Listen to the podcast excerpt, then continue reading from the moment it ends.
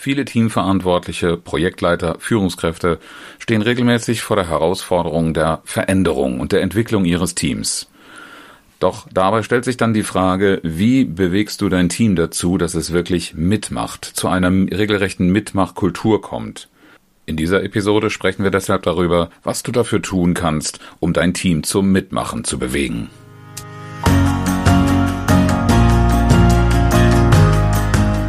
Herzlich willkommen zu Führen im Team, deinem Podcast für Führungskultur und gute Teamzusammenarbeit.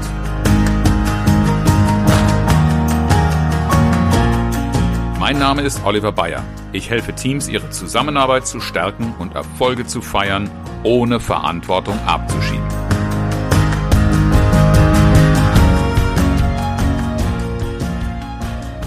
Motivation vor Qualifikation habe ich diese Episode genannt. Und zwar deshalb, weil allzu schnell die Idee aufkommt, dass wenn etwas nicht klappt, dann muss ein Seminar her, dann muss eine Schulung her, dann müssen die Mitarbeiter weitergebildet werden. Das versuchen Unternehmen auch oft mit eigenen Ressourcen, weil es ja genügend Menschen auch in Unternehmen gibt, die wissen, wie es geht und deshalb einfach etwas vormachen, etwas zeigen können und den anderen zeigen können, wie sie es nachmachen könnten. Soweit so gut. In den Gesprächen der vergangenen Wochen ist aber oft die Frage aufgekommen, was mache ich denn eigentlich, wenn eine Gruppe nicht mitmachen will? Gerade auch in der Schulung von äh, anderen, von Trainern, ich bilde ja auch Trainer aus, kommt diese Frage oft, was mache ich mit Widerständen in der Gruppe? Und dann stelle ich mal ganz gerne die Frage, wer will das eigentlich, was du da präsentierst, was du mit diesen Menschen machst? Und das Wer will das eigentlich, kann man natürlich sowohl zynisch fragen, als wie etwas, was eigentlich niemanden interessiert, dass du nur irgendwelche Weisheiten dahergibst, aber nicht den, den Nutzen wirklich vermitteln kannst und deshalb auch abgelehnt wirst. Ich möchte aber eigentlich in die andere Sichtweise auf diese Frage, nämlich wer will das eigentlich rein? Der Punkt, wie du dein Team zum Mitmachen bewegst, hat viel damit zu tun, wie du selbst dazu stehst und woher das Wollen kommt. Also wirklich im Kern dieser Frage das Wollen. Denn es wird oft vergessen, wer nicht will, der lernt nicht gut. Das wissen wir alle noch aus der Schule, dass unsere Lieblingsfächer uns ganz locker von der Hand gegangen sind. Da haben wir auch gerne mal eine extra Meile investiert, weil es einfach Spaß gemacht hat, weil wir wussten, wozu wir es tun, weil uns das unseren Zielen näher bringt und, und, und. Das heißt, wenn du dafür nicht sorgst, dann ist da einfach die Gefahr, einer großen Fehlinvestition, denn das wollen wir nicht wegdiskutieren. So eine Trainingsmaßnahme kostet Geld. Und da sind wir mit unseren Honoraren als Trainer noch der geringste Kostenfaktor, denn es kostet in der Regel die Arbeitszeit des Mitarbeiters, des Teilnehmers, der freigestellt werden muss dafür. Und darüber hinaus, wenn das, äh, dieses Angebot in Großzügigkeit, in bester Absicht gemacht wird, äh, und wir kommen nicht dahin, dass die Teilnehmer wirklich lernen wollen und gut lernen, dann kommt hinterher kein Ergebnis raus. Dann werden die Ziele nicht erreicht. Es entsteht auch ein Unmut das ist dann so die Situation, wenn ich am Anfang frage, warum seid ihr hier, was wollt ihr hier lernen? Und dann die erste Reaktion kommt, ja, ich äh, weiß noch gar nicht so richtig, mein Chef hat mich hier hingeschickt. Und das wird teilweise auch mit, einem, mit einem Unterton geschickt, der nicht sehr freundschaftlich klingt. Und das sind natürlich Herausforderungen, die wir immer wieder haben in der Praxis und derer ich mich annehme. Denn wenn das nicht funktioniert, dann bedeutet das Demotivation für alle Beteiligten. Ich selber habe natürlich auch kein gutes Gefühl, einfach nur einen Tag oder zwei oder noch mehr Zeit abzuspulen und dafür ein Zeithonorar zu, zu kassieren. Das ist nicht der Grund, warum ich meinen äh, Beruf ergriffen habe, worin ich meine Mission sehe. Ich möchte gerne demjenigen ein wirkliches Angebot machen, worin er auch einen Wert für sich erkennen kann. Und äh, wenn ich das nicht schaffe, dann bin ich demotiviert. Und von den Teilnehmern wollen wir erstmal gar nicht reden, wenn die nicht wissen, wozu sie da sind und werden dann mit Wissen, sei es noch so tief und qualifiziert, äh, konfrontiert und, und bombardiert werden. Das führt natürlich auch bei denen nicht zu äh, einer Motivation, geschweige denn zu einem Ergebnis, das eigentlich hinter der Absicht dieser Maßnahme steht. Mein persönliches Vorgehen ist grundsätzlich immer am Anfang solltest du bei dir selbst anfangen und das Warum klären. Warum tust du, was du tust, ist eine Frage, die immer eine gute Leitfrage ist zur Klärung, wenn du dich motivieren willst. Wenn du sowieso mit vollem Engagement und, und Energie dabei bist, wirst du das nicht brauchen. Aber wir reden ja jetzt gerade darüber, wie kommen wir mit Widerständen klar, wie bewegen wir jemand anderen. Die Frage muss ich mir ja nicht bei einem Team stellen, das das schon von sich aus macht.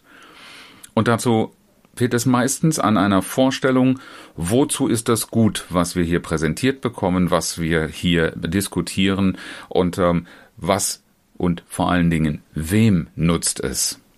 Wenn wir nicht herausbekommen, dass es auch am Ende für uns selber einen Nutzen stiftet, dann ist das schon sehr, sehr schwierig, sich dafür zu motivieren. Das kann auch mal ein Sekundärnutzen sein. Das kann schon sein, dass man vordergründig sich mit etwas auseinandersetzt, das keinen Spaß macht.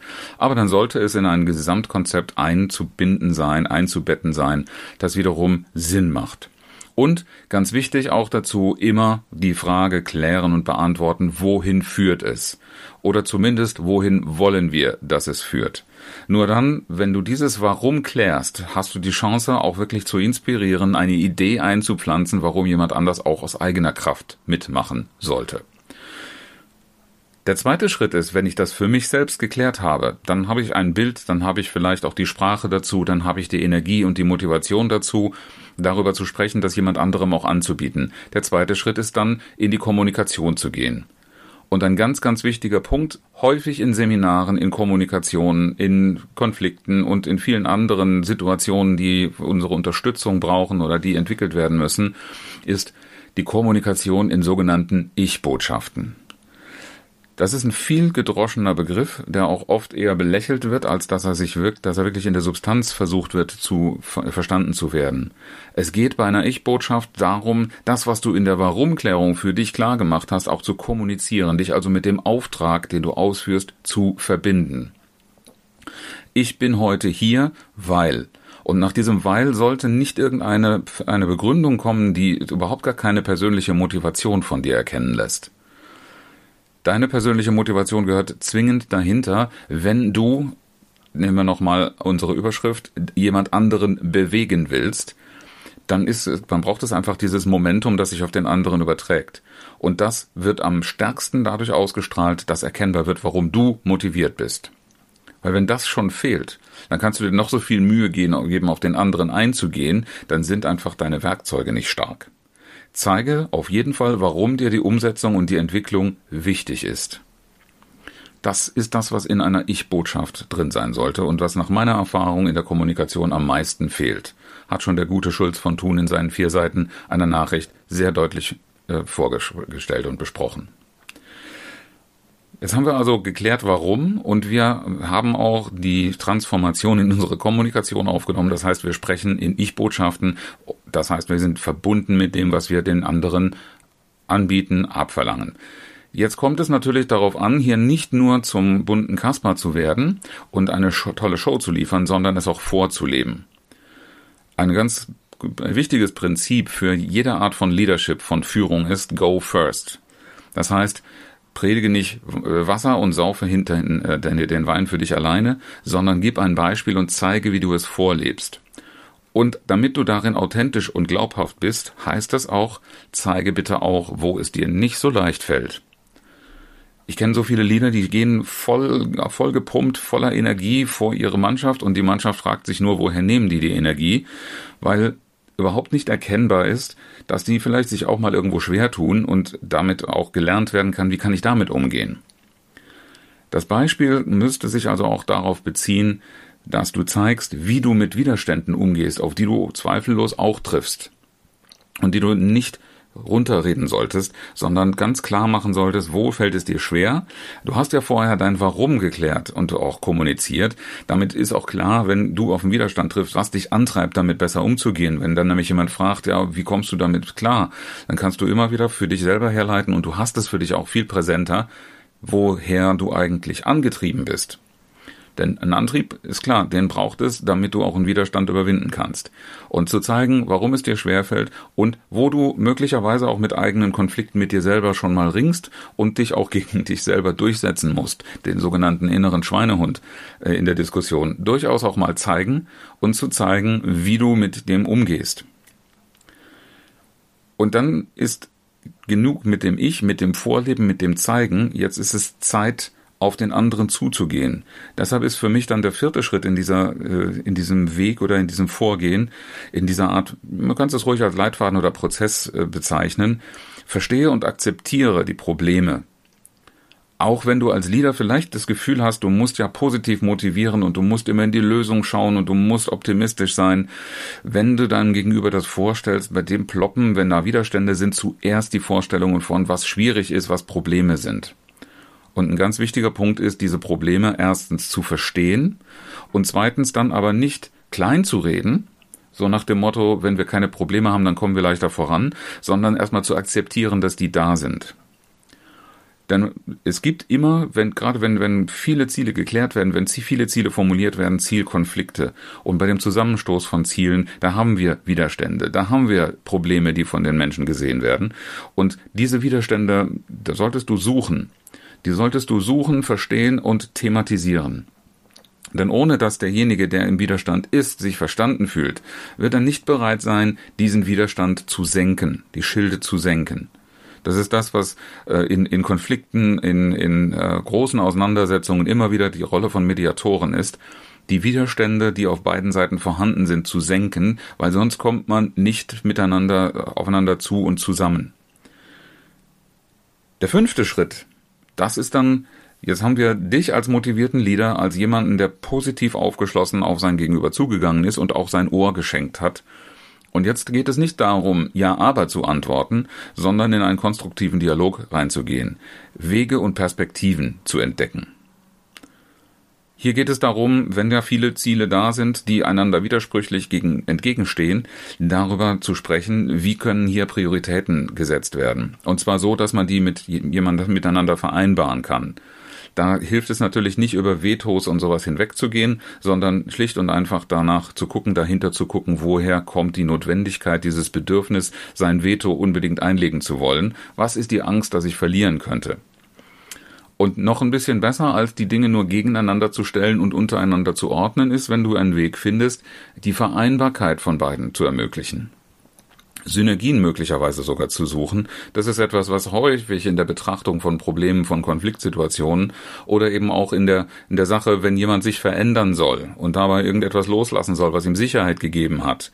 Wie kann man die Sicherheit ganz schnell wiederfinden? Wie kann man diese Bedenken trotzdem mit einem Mut, was Neues auszuprobieren, miteinander kombinieren? Da sind Menschen, so unterschiedlich sie sind, auch unterschiedlich anzusprechen. Wichtig ist, dass du irgendeinen Weg findest, einen Antrieb für die Entwicklung und für die Veränderung in deinem Gegenüber zu wecken.